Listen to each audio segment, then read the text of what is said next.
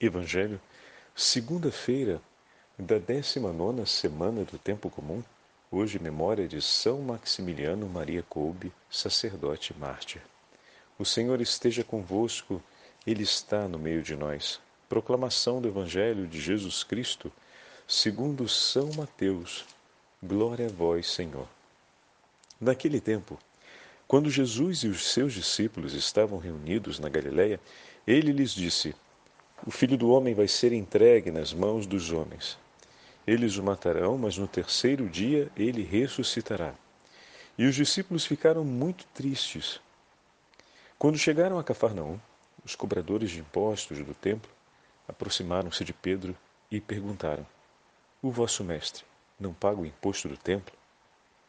Pedro respondeu: Sim, paga. Ao entrar em casa, Jesus adiantou-se e perguntou: Simão, que te parece? Os reis da terra cobram impostos ou taxas de quem? Dos filhos ou dos estranhos? Pedro respondeu: Dos estranhos. Então Jesus disse: Logo os filhos são livres. Mas para não escandalizar essa gente, vai ao mar, lança o anzol e abre a boca do primeiro peixe que tu pescares. Ali tu encontrarás uma moeda. Pega então a moeda e vai entregá-la a eles, por mim e por ti. Palavra da salvação. Glória a vós, Senhor. Segunda-feira da 19 semana do Tempo Comum, hoje, memória de São Maximiliano Maria Kolbe, sacerdote e mártir, em nome do Pai, do Filho e do Espírito Santo. Amém. E meus irmãos e irmãs, a Santa Liturgia nos leva ao 17 capítulo do Evangelho de São Mateus e nos dá a possibilidade de celebrarmos a memória de São Maximiliano Maria Kolbe, mas também a memória de Santo Stanislau Kostka. Ontem tivemos a memória de Irmã Dulce, Santa Dulce dos Pobres. Porém, tendo sido domingo, o 19 domingo do tempo comum, a memória fica eclipsada. Então hoje nós preparamos a imagem de Santa Dulce, que nos entrega um grande testemunho na sua vida de caridade e de total disposição ao cuidado dos mais necessitados. Irmã Dulce testemunhou para nós aquilo que ontem comentávamos a respeito do Evangelho. Ela dormia cerca de quatro horas por noite. Muitas vezes por um exercício de penitência para permanecer em tempo de oração, dormia numa cadeira. E era uma forma dela poder oferecer a nosso Senhor um sacrifício de amor e reparação pela falta de caridade que ela havia recolhido. Percebam essa sensibilidade, hein? Durante o dia em que se empenhava para recolher os fundos de caridade, ou seja, a oferta da esmola das pessoas pela necessidade dos seus pobres, ela recolhia também muito desamor, ofensas, blasfêmias contra Jesus de várias pessoas que não tinham em si a piedade e pela falta de temor a Deus. E o que que irmã Dulce fazia? Meus irmãos, ela recolhia todas as ofertas por aquelas de gratidão e amor, ela oferecia a Deus o louvor e rezava pela generosidade daqueles que ofereceram do que tinham pela necessidade dos mais pobres. E todos os atos de ofensa, blasfêmia ao nome de Deus, todos os atos de desamor e de ódio, por esses ela oferecia a penitência e a oração, pedindo que Deus tivesse misericórdia deles e não imputasse esse pecado em desfavor deles, mas que os convertesse. E oferecia a Deus, em nome dessas pessoas, o amor que elas deixaram de poder praticar na hora em que Deus bateu na porta delas, apresentando a chance delas poderem realizar um ato de caridade e de amor. Ela por eles oferecia penitência e oração em reparação pelos seus pecados.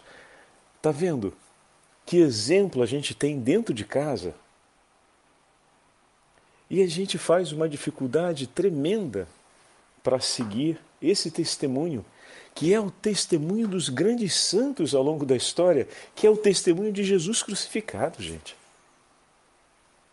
A gente muitas vezes se rebela contra aquele que não amou, que não foi generoso, que agiu com impiedade, que não demonstrou temor a Deus.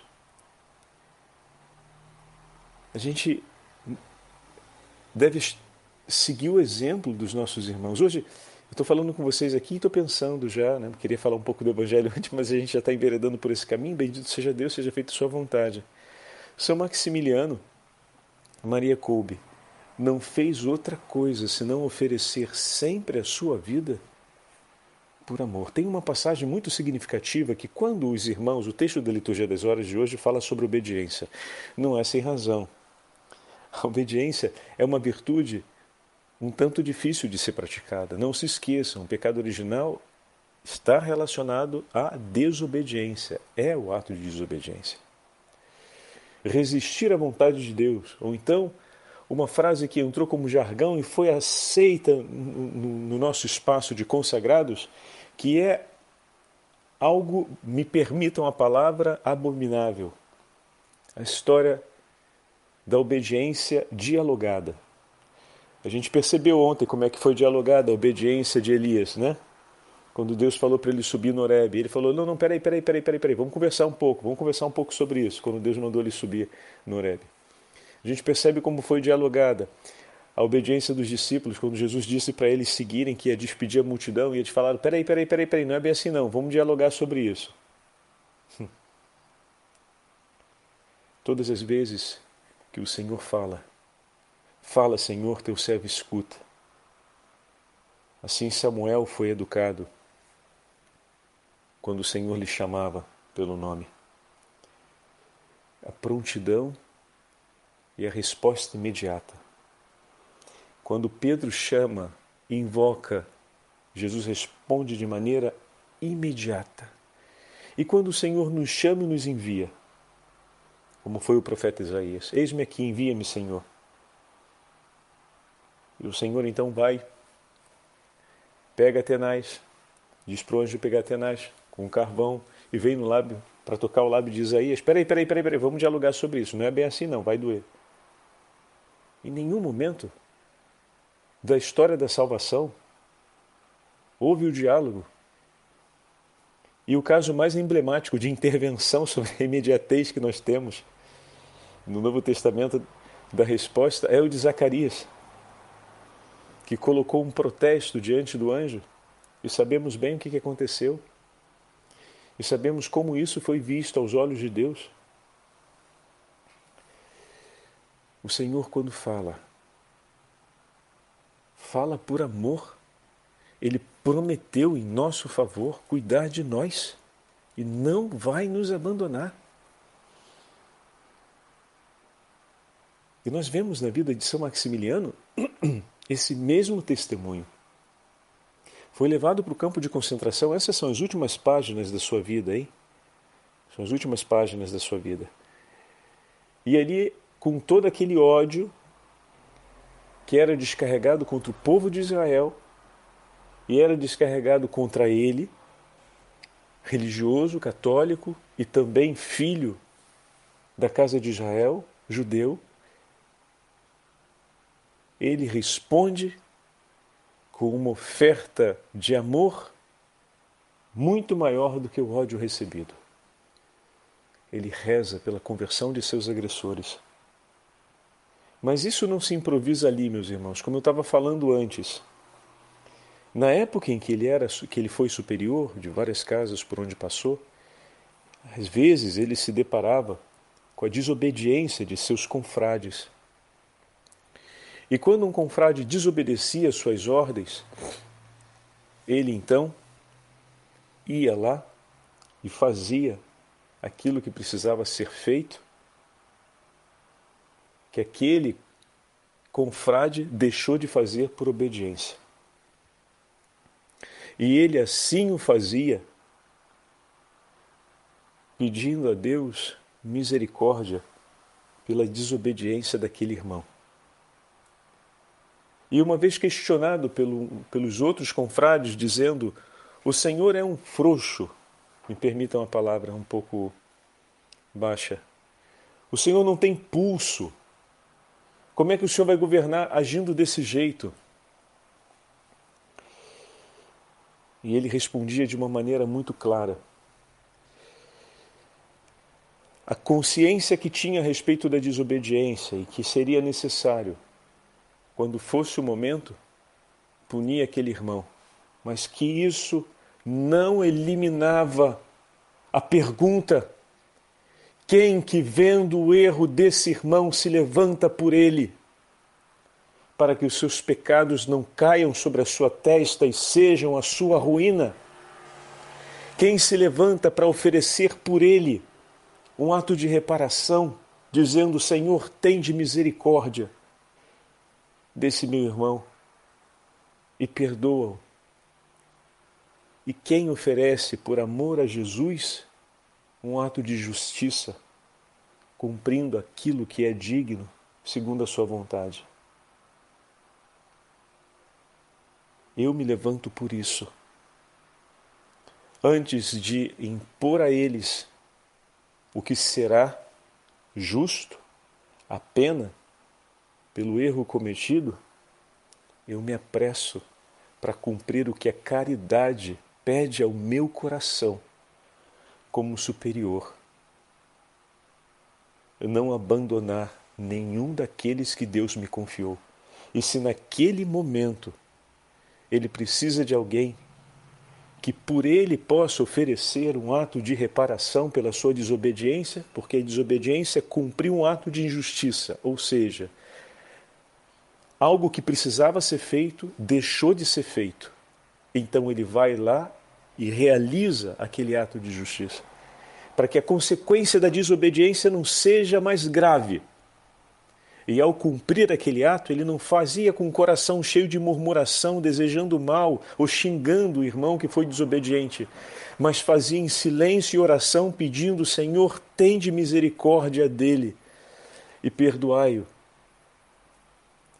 por esse pecado. Voltai, Senhor, a vossa face e não olheis para esse pecado do meu irmão. Tem de misericórdia, Jesus. Essa é a sensibilidade do coração que está unida a Cristo, meu irmão. Essa sensibilidade também pode ser sua, não tenha medo disso. Porque é ali que se escreve a santidade. As linhas da santidade na nossa história estão aqui, nesses acontecimentos, no coração unido a Cristo. Se São Maximiliano está muito longe da gente, olha Santa Dulce. olha São Padre Pio. Olha Santa Teresinha do Menino Jesus. Olha todos os santos nos diversos momentos de suas vidas e compreenderemos isso. Não é sem razão que o texto de São Maximiliano Maria Kolbe hoje falando sobre obediência, é uma grande obra do anúncio do amor a nosso Senhor. É recordando o sacrifício que o Senhor fez por nós. É olhando para Cristo que nós vamos gerenciar um problema desse tipo. Vamos usar a linguagem moderna, né? Temos um problema aqui de comunicação, uma tensão dentro do organismo institucional pela desobediência. Como é que a gente vai gerenciar isso? Vamos chamar um coach, vamos chamar alguém que faça um conselheiro administrativo? Não, vamos olhar para nosso Senhor. Olha para a cruz de Cristo, pega o que fala Santo Afonso. Olha para a cruz de Cristo e recolhe dali a compreensão do que precisa ser realizado. E não apenas reencontrarás o necessário para que a justiça se cumpra, mas encontrarás também a felicidade e a vida. E de fato, a gente restitui mais do que a justiça. A atitude de São Maximiliano Maria Kolbe restituía mais do que a justiça, que seria injusto que aquela que o cumprimento daquela ordem não acontecesse. Do ponto de vista da pessoa, seria mais grave se, além da desobediência, ainda tivesse o efeito da desordem da justiça como consequência consumada. Então ele parte em socorro daquele irmão, parte em socorro de Cristo, para que não se aplique ou para que não se consume uma injustiça contra a vontade do Senhor, para que não fosse desprezada a voz de Deus e a vontade do Senhor e se lança ele a fazer, como Cristo, que acolhe a vontade do Pai e a cumpre completamente e a oferece por aquele irmão, a fim de que o Senhor, em ato de reparação, a fim de que o Senhor lhe perdoe por aquela falta e que possa levar o seu coração à compreensão da verdade e da vida. Então, esse é o chamado que o Senhor nos faz. Como precisamos pedir ao Senhor que nos ajude nesse itinerário? No Evangelho de hoje temos o apelo ao pagamento da taxa, que era a taxa, o imposto anual e também pessoal para as necessidades do templo. Pedro é questionado se Jesus paga ou não paga o imposto do templo, que era um imposto para manter o culto e também que era uma forma de participação ao sacrifício que era oferecido no templo. Mas ali está aquele que vai oferecer o sacrifício definitivo. Ali está aquele cujo templo santo do seu corpo será destruído e em três dias será reerguido. E Jesus, diante do protesto e da resposta que Pedro deu, se antecipa e realiza esse milagre é um ato profético que Jesus faz. Você vai lançar, você vai pegar o peixe, e na boca do peixe você vai encontrar a moeda que você vai oferecer por mim e por ti. Porém, no diálogo que precede, Jesus deixa claro que ele é o Filho de Deus e é livre. E ao oferecer por ele e por Pedro, testemunha para nós que os discípulos de Cristo são filhos no Filho. A herança do Senhor somos nós. Os cristãos no mundo são os filhos de Cristo. Meu irmão e minha irmã, é preciso que nós vivamos segundo a dignidade do coração de nosso Senhor. Aquilo que Dulce dos Pobres fez, aquilo que São Maximiliano fez e que hoje estamos falando né, de uma maneira mais atenta a esse grande testemunho dos nossos santos que nos manifestaram como, como agir concretamente. Olha que se você pedir ajuda a São Maximiliano para botar em prática isso que estamos ouvindo hoje, que na vida comunitária, na família, no ambiente muitas vezes pastoral, é tão difícil, é tão exigente, pede a ajuda deles, porque eles vão interceder por vocês. Eles vão compreender perfeitamente o que você está pedindo. E não só isso. Eles vão saber pedir a Jesus de uma maneira muito clara o que é necessário para que você consiga. Que às vezes a gente pede só a graça final, né? o produto final. Agora, como aquele produto vai sendo elaborado pouco a pouco, a gente ainda não tem né, a mãe, ou seja, a gente ainda não conhece quais são os outros elementos que vão precisar. Mas eles já conhecem e eles vão pedir por nós. A gente está pedindo a graça da paciência e do coração de oblação, né? de oferta amorosa, de reparação pelo próximo, para ter um coração como o deles, mas quantos foram os passos para ter um coração assim? Nós não estamos pedindo as nuances desses passos que vão ser importantes, mas eles compreendem. Tanto eles quanto a Virgem Maria. E vão interceder em nosso nome ao Senhor para que essas graças sejam concedidas. Por isso, suplicar a intercessão dos santos em uma causa como essa tem um valor único e precisa ser uma súplica presente na nossa vida. Porque eles vão saber interceder na medida que é importante para cada um de nós. Por último, eu queria falar para vocês a respeito desse outro santo, que é Santo Stanislau Koska. Esse jovem rapaz, também de origem polonesa, como São Maximiliano Kolbe, e que no 1500 se vê era um jovem de muita, para entendermos aqui jovem, estamos falando de um menino, né? Ele morre aos 17 anos de idade. Como Nossa Senhora havia dito que seria na festa da Assunção, que era o seu grande pedido de amor, poder partir na festa da Assunção. E ele de fato morre no horário das primeiras vésperas da festa.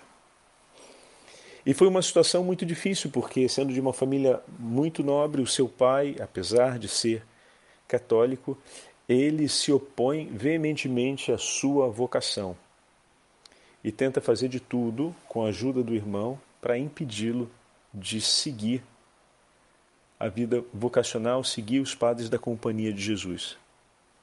Então, ele toma a decisão de peregrinar, depois de ouvir o seu diretor espiritual, até uma casa da Companhia de Jesus que pudesse aceitá-lo sem a autorização dos pais. Todo o reino da Polônia não era possível, porque o superior geral não consentiria isso. Isso significaria um conflito com uma das famílias mais importantes do reino. Então, ele parte e peregrina a pé até a região da atual Alemanha e se apresenta ali a São Pedro Caniço, que vai recebê-lo com tanto amor, depois das palavras do padre Francisco Antônio, um jesuíta português, que era seu diretor espiritual, ele termina nos braços de São Pedro Caniço, que o recebe, o acolhe e, com uma carta de recomendação, diz: Filho, estás, estás tranquilo, o Senhor te receberá. Eu lhe enviarei a Roma, envia ele a Roma mas aproveita e faz esse voto de amor que você fez, de peregrinar até o fim, né, ao lugar que você vai ser acolhido. Então, propõe a ele de continuar a sua peregrinação até Roma, onde de fato ele foi acolhido. Mas a gente está falando de 800 quilômetros de peregrinação, meu amigo. não é pouca coisa não. 800 quilômetros. E ele por 800 quilômetros, percorre, depois de já ter fugido, já ter caminhado quase 700, ele faz mais 800 e termina nas mãos de São Francisco de Borja, que era o superior naquele momento, a Roma, que o recebe com tanto amor e o introduz no noviciado. Porém, ele permaneceu nove meses num caminho de espiritualidade esplêndido que era tem vários textos que comentam. Santo Afonso, nas Glórias de Maria, vai comentar a história na festa da Assunção de Santo Stanislau Kostka. E chegando à proximidade da festa, ele já tinha advertido que a Virgem lhe havia dito isso. De fato, no dia 13, que seria ontem, ele começa com uma febre muito forte que os médicos não sabem o que fazer e essa febre se agrava severamente e praticamente no dia seguinte, dia 14, por volta das 6 horas da tarde, quando começa o horário das vésperas, ele começa em agonia e parte bendizendo a Deus pela alegria que lhe havia concedido de poder participar da festa da Assunção, vendo a renovação da glória com a qual os céus honram a Virgem Maria de lá, na sua companhia. Oh doce consolação de Deus oferecida a esse jovem rapaz, de coração tão puro, que buscou de toda a sua vida ser sempre obediente ao Senhor e viveu a tragédia de ver a sua casa se dividir, como Jesus havia falado no Evangelho. Infelizmente, seu pai não acompanhou aquilo que Deus estava fazendo em sua vida. Mas isso não foi um impedimento para que Deus pudesse fazer tudo e fizesse também futuramente uma nova ou uma passagem, melhor dizendo, de grande conversão na vida de seu pai. O Senhor nos prometeu cuidar de nós e conduzir-nos aos céus. E Santo Stanislau é um testemunho vivo dessa obra realizada. E como o Senhor nos sustenta nesse caminho, ainda que tenhamos uma forte tempestade, pegando a imagem do evangelho de ontem, do domingo, como essa, da família que se opõe com veemência, persegue, cria toda uma situação muito difícil. E o Senhor não apenas faz o barco chegar ao porto, mas também acalma a tempestade. E aquele mar que outrora era agressivo, agora se torna suave e manso. E assim também o Senhor não apenas fez a barca de Stanislau, no percurso da sua história vocacional, chegar ao porto da eternidade nos céus, mas também acalmou o bar bravio da sua família e fez aquele lugar um lugar de grande remanso e paz. Esse é o nosso Deus, poderoso sobre todas as coisas, Senhor de tudo, do tempo e da história. A Ele a honra e a glória pelos séculos dos séculos. Amém. O Senhor esteja convosco, Ele está no meio de nós. Pela intercessão de Santa Dulce dos pobres, pela intercessão de São Maximiliano Maria Kolbe, pela intercessão de Santo Stanislau e da Beatíssima Virgem Maria, Rainha dos Mártires e Senhora dos céus, abençoe-vos o Deus Todo-Poderoso, Pai, Filho e Espírito Santo. Amém.